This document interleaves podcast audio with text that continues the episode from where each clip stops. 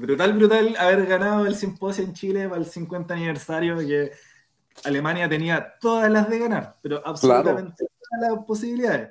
Pero nosotros salimos elegidos porque presentamos de verdad una idea distinta y no lo decía por decir, lo, digo porque el, todo el contenido que tiene este simposio eh, está trabajado con, con, gente que sabe mucho al respecto, nos asesoramos bien con los profesores, nos asesoramos bien con, con el Instituto de Desarrollo Sustentable de la Universidad Católica. Algo importante que destaco también es que como persona, a nosotros como equipo organizador, nos ha ayudado mucho a aprender cómo trabajar en equipo, cómo, cómo trabajar en la empresa, eh, planificación, ejecución. Ha sido un, un, desarrollo curricular, como extracurricular, mejor dicho, que, que, la universidad no te enseña tanto, sino que uno aprende con, el, con la iniciativa y la motivación de, de meterse en estas cosas.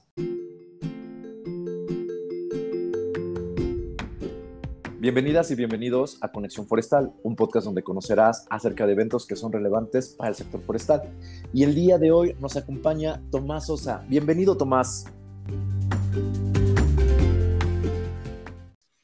Cuéntanos de ti eh, brevemente, ¿dónde estás? ¿Qué estudias para que la gente te ubique? Mira, bueno, yo soy Tomás Sosa, estudio acá en, en Chile, en la Pontificia Universidad Católica de Chile. Eh, actualmente ya terminé mi carrera como ingeniero forestal y estoy articulando mi título con magíster en recursos naturales. Y, bueno, me dedico específicamente a lo que es trabajo de servicio ecosistémico y vinculación con comunidades. Esa es como mi área y, y bueno, estoy trabajando en IPSA como en, en mi comité local. Y también organizando el simposio que se viene en pocos días acá en Chile. Cuéntanos, Tomás, ¿qué significa el bosque para ti? Bueno, el bosque para mí significa una realización personal. Eh, tengo dos visiones quizás. La primera es que eh, en lo personal, desde muy pequeño, siempre fue un lugar donde yo me sentía muy en paz, un lugar donde me hacía muy, muy feliz ir a visitarlo. Y bueno, al momento de decidir qué estudiar, bueno, uno pasa por crisis quizás vocacionales, pero el bosque es un lugar donde me llena mucha paz y que sé que es muy importante para el mundo. Entonces, y eso también lo he aprendido mucho en esta carrera. Y bueno, y también qué significa, por, otra, por otro lado, eh, significa la base del, del, desarrollo humano, como que la, la, forma en la que eh, el humano empezó a, a, progresar fue en base a la madera, en base a a, entender que incluso la cosmovisión del humano está muy ligada a la naturaleza y el bosque, entonces tiene un valor impresionante a nivel cultural y a nivel, bueno, económico y, y de desarrollo. Gracias por compartirnos esta, esta visión del bosque muy interesante y muy completa de diferentes perspectivas. Tomás, ahora sí, cuéntanos un poco de lo que, lo que va a ser el IFS, qué es y quién es IFSA. Bueno, eh, primero que todo, quisiera contextualizar un poco lo que es IPSA eh, como tal. Bueno, IPSA como es la Asociación Internacional de Estudiantes Forestales, eh, bueno, más grande del mundo.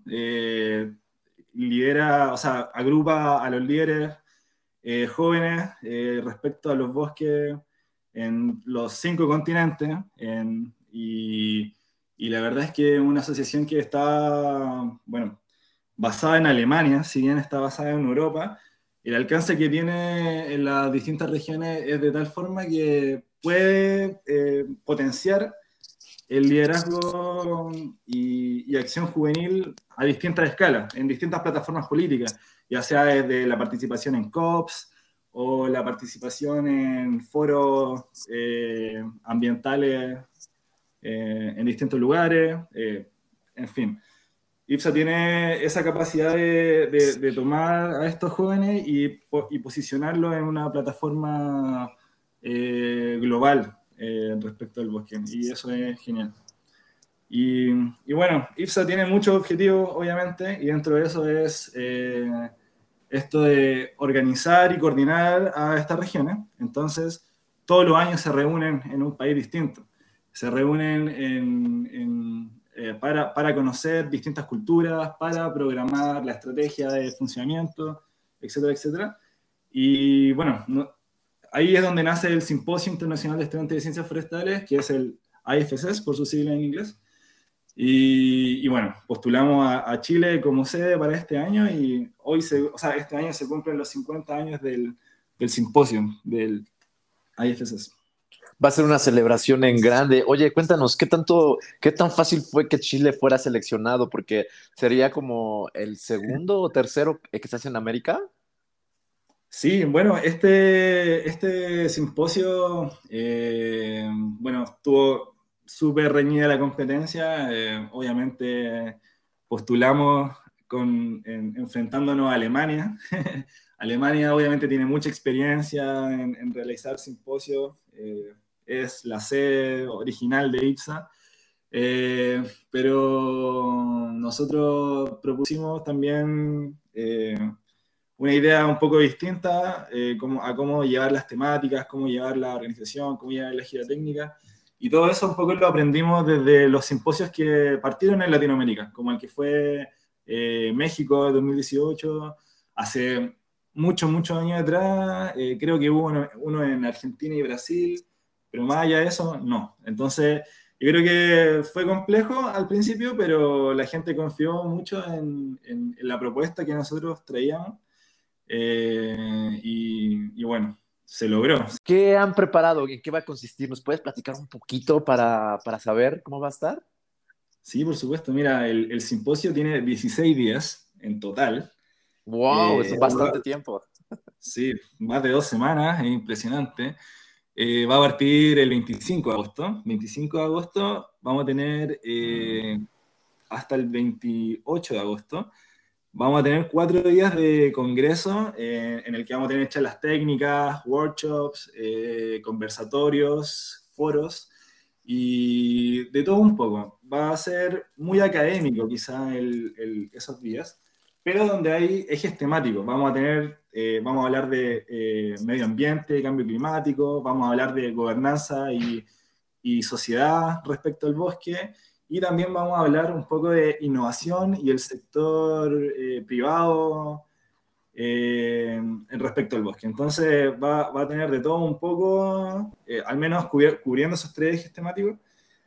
De eso mismo se va a tratar la gira. Luego del, del Congreso en Santiago, o sea, perdón, del Congreso en, nuestra capital, vamos a viajar por el sur de Chile desarrollando estas tres temáticas en, en distintas regiones en distintas regiones. Entonces vamos a visitar bosque nativo, vamos a visitar comunidades, vamos a visitar eh, eh, plantaciones forestales productivas, vamos a visitar industria maderera, eh, de una de las más grandes de Latinoamérica, vamos a visitar viveros a, nivel industrial también. Así que en realidad el, viaje de, de, la gira técnica, que es, son 10 días de gira técnica, 12 días de gira técnica, eh, es súper completo para ir poniendo en práctica y, y, evidenciar lo que en, el, en Santiago eh, se conversó en las charlas. Oye, ¿quiénes pueden participar? ¿Quiénes son los que se han registrado, inscrito eh, para asistir presencialmente ahorita a LIPS? mira, bueno, ¿quiénes pueden participar? todo el mundo que le interese el, el bosque, de, para por lo menos la, la, experiencia en, Santiago. Vamos a hacer un evento híbrido, es decir, van a poder visitarlo eh, vía streaming y eso solamente para los primeros cuatro días. Para la gira técnica, eh, eso está orientado más bien hacia los miembros de la asociación. Pero en principio, para, para acceder al material de, la, de, los workshops, de, la, de las charlas técnicas, y de las charlas magistrales, pueden acceder al, al, material híbrido, o sea, conectarse de manera. Así que están todos los estudiantes forestales y de la ciencia afines eh, invitadísimos a participar en, el evento. Oye, ¿quiénes, de dónde vienen ahorita? ¿Quién, ¿De qué países han confirmado? ¿Cuánta gente están esperando? Me da curiosidad porque es el primer evento presencial en dos años, no sé, ¿sabes? Como en riesgo. Las anteriores eh, simposios habían sido virtuales precisamente por la pandemia y ahora se viene esto. ¿Quiénes vienen? Cuéntanos un poquito de eso. Bueno, tenemos de todos los países, tenemos gente de África, tenemos gente de Indonesia, tenemos gente de, bueno, distintos países de Asia, Latinoamérica, obviamente Latinoamérica va a tener ahí un, rol importantísimo, nuevamente. Eh, Europa, bueno, Europa siempre tiene una gran presencia en la asociación, eh, como inevitablemente. Eh, así que va a estar muy enriquecedor la experiencia. bueno, y como tú decías, sí, la, la, la transición de lo online a lo presencial fue Ah, yo creo que uno de los mayores desafíos que tuvimos, porque, eh, pero también, pero también eh, toda esa energía que se acumuló en, en, en, IPSA alrededor del mundo, de, que no nos podíamos juntar, de que, no, de que se canceló un simposio por, por pandemia, como que toda esa energía se acumuló y, y, logramos, logramos tener una buena convocatoria eh, acá en Chile. Vamos a hacer alrededor de 100 personas. ¡Wow! 100 personas. Es increíble. Sí, no, tremendo, tremendo, tremenda experiencia. Oye, el idioma oficial de, de IFSA es el inglés y bueno, en muchos países. ¿Qué preparativos hicieron para, para esto, para la gente? ¿Cómo va a ser? ¿Cómo se preparó Chile en ese sentido? Bueno, el inglés eh, lo tenemos cubierto principalmente por nuestro charlista. Nuestro charlista habla en inglés, muchos de nuestros académicos también lo hacen. Eh, nuestro equipo organizador también tiene muy bueno, eh, muy, muy, muy, buen manejo del inglés, entonces eh, eso nos facilitó un poco las cosas.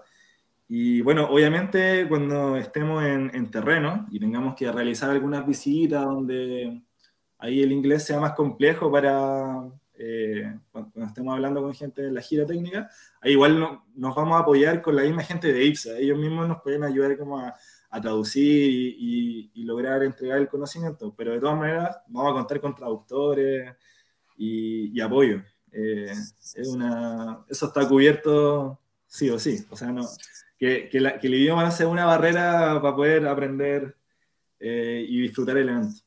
Nos decías que podíamos participar de manera virtual, híbrida, vía streaming. ¿Qué tenemos que hacer? ¿Cómo entramos a las sesiones? ¿Dónde nos conectamos? Muy, muy, muy simple. Simplemente hay que, bueno, tenemos la principal eh, fuente de difusión en nuestro Instagram, eh, IFCs eh, Chile 2022. Y bueno, si quieres participar de manera presencial o virtual a los primeros cuatro días, obviamente la gente que está fuera de Chile tiene que marcar la opción de manera virtual y nosotros ya con esa base de datos les vamos a hacer llegar el link para, para, para entrar al stream. Así que es básicamente eso.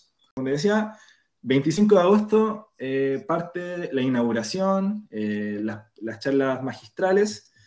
26, eh, perdón, 26, 27 y 28 de agosto son los días que vamos a abordar los ejes temáticos.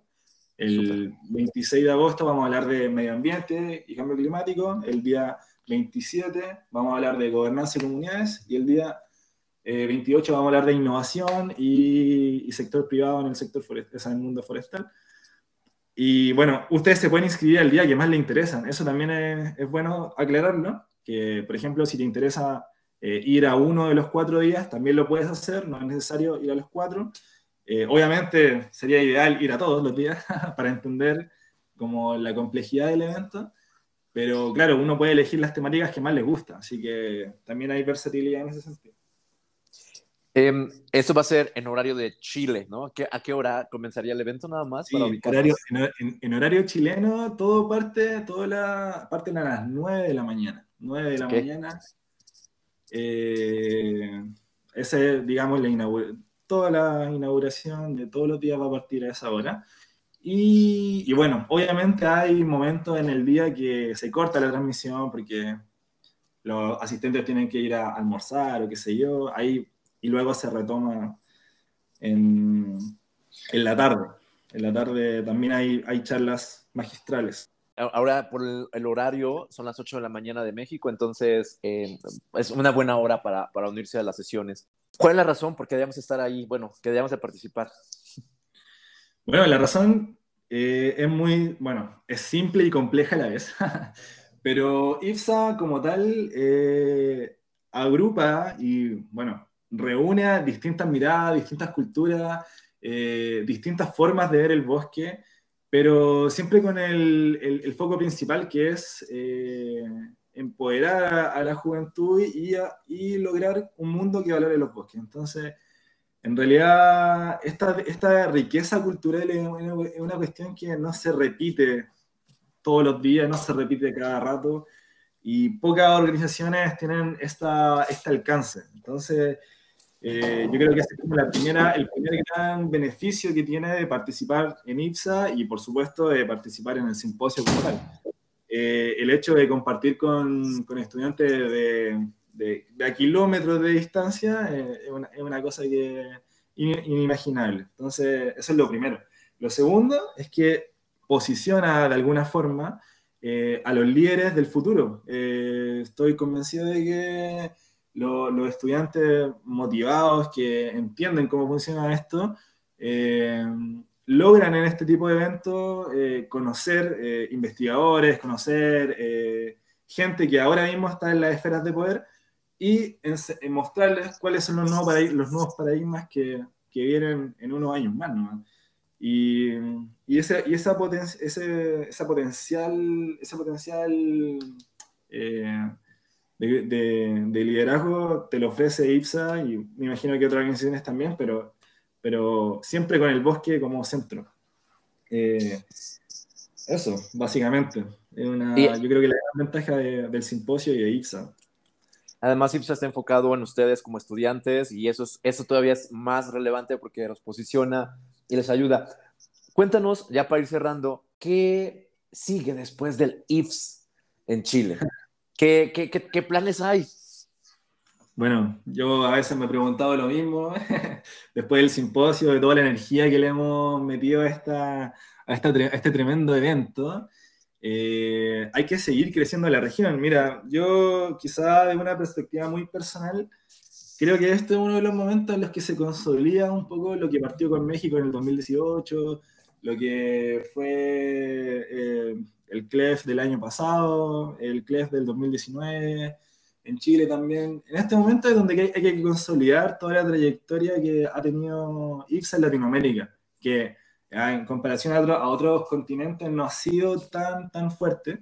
Y yo creo que este es el momento de valorar mayormente eh, lo que podemos entregar como, como, latinos al mundo forestal, que es un mundo impresionante y que, y que podemos aportar desde la, desde la riqueza cultural, podemos aportar de distintas formas de organización, de distintas formas de productividad y yo creo que hay que enriquecer esto. Entonces, eh, lo que viene después es seguir potenciando a las distintas universidades, llegar a países que actualmente no está IPSA como tal constituida y, y, crear nuevos comités locales que empoderen a más jóvenes latinoamericanos. Es, con esto que acabas de decir, empoderar a más jóvenes latinoamericanos, claro, y cuenta conmigo, con nosotros para lograrlo. Tomás, nos dejas tus datos porque sabemos que vas a jugar un rol muy importante en la siguiente, em, en el siguiente año, bueno, que empieza en, agosto. Eh, entonces, déjanos tus datos para que la gente que esté interesada en saber más de IPSA,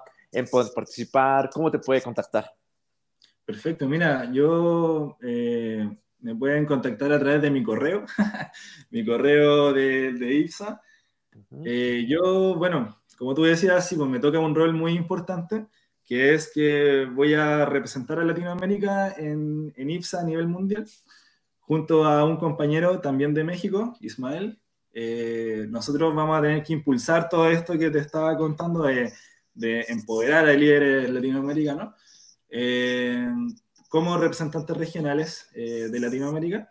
Y, bueno, mi, correo es mi nombre, Tomás sosa.ipsa.net, colaborar. De repente, si alguna otra organización está escuchando esto, eh, podemos hacer una colaboración entre distintas organizaciones y nada, pues seguir, seguir haciendo redes, que es lo más importante para poder seguir creciendo. Gracias, Tomás. Lo dejamos en la descripción junto con el Insta del, del simposio para que la gente pueda acceder y saber cómo participar. Pues muchísimas gracias por esta conversación este, ¿Algún mensaje final de despedida que quieras dar? El mundo está en un proceso de cambio eh, que quizás no todos entendemos, viene muy frenético todo, pero la lucha por el, por, por el, bosque y por el cambio climático, algo que no, no, tenemos que dejar los brazos. Así que invitadísimas, invitadísimas a que sigamos cambiando el mundo de alguna u otra forma, todo aportando nuestro grano de arena, así que sigamos, sigamos adelante, que,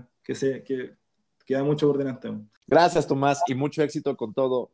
Muchas gracias a ti, eh, JC, por, por la invitación y, y, por, bueno, por difundir esto que yo encuentro que hace un trabajo impresionante. O sea, hablar de todos los eventos forestales en el mundo eh, es algo que, que, necesitamos mucho porque así nos conecta a todos nosotros como forestales y, y futuros profesionales en el área. Así que genial, muchas gracias por tu trabajo. Conexión Forestal es un espacio donde conocerás lo que es relevante para nuestro sector, el sector forestal. Cuéntanos, ¿qué te están pareciendo los capítulos? Hasta luego.